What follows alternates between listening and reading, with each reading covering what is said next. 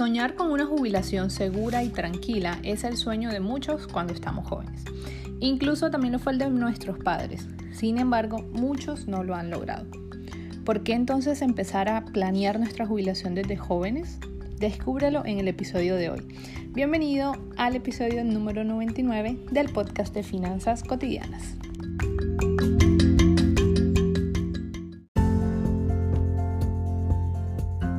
La clave para organizar tus finanzas sin dejar de darte tus gustos, invertir tus ahorros de manera segura y confiable y crear capital para conseguir tranquilidad financiera está en seguir un método probado, aplicar sistemas y reprogramarte mentalmente por medio de la educación para crear nuevos hábitos financieros en tu vida.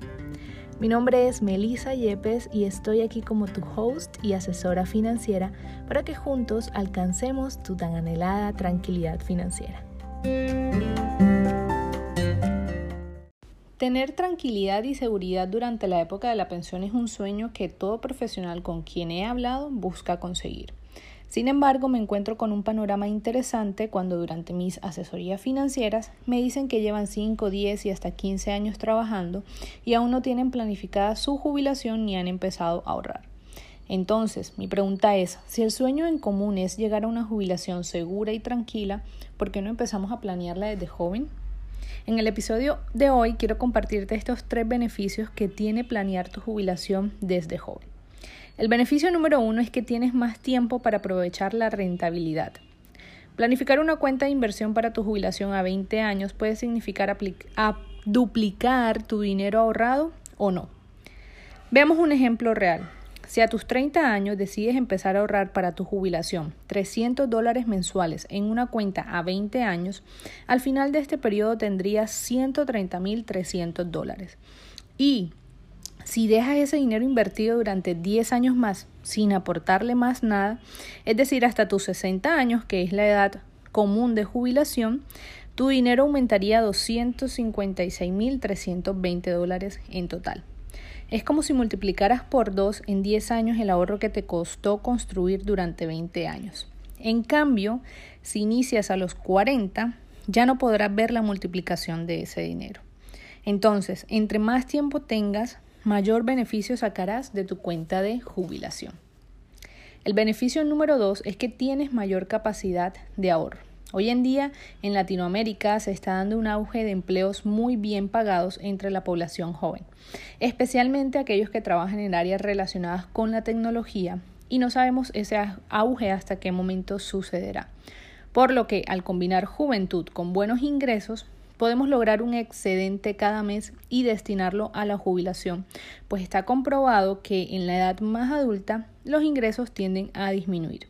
Entonces, mejor asegurarle a nuestra versión mayor una muy buena cantidad de dinero ahorrado como el resultado del excedente aprovechado desde jóvenes.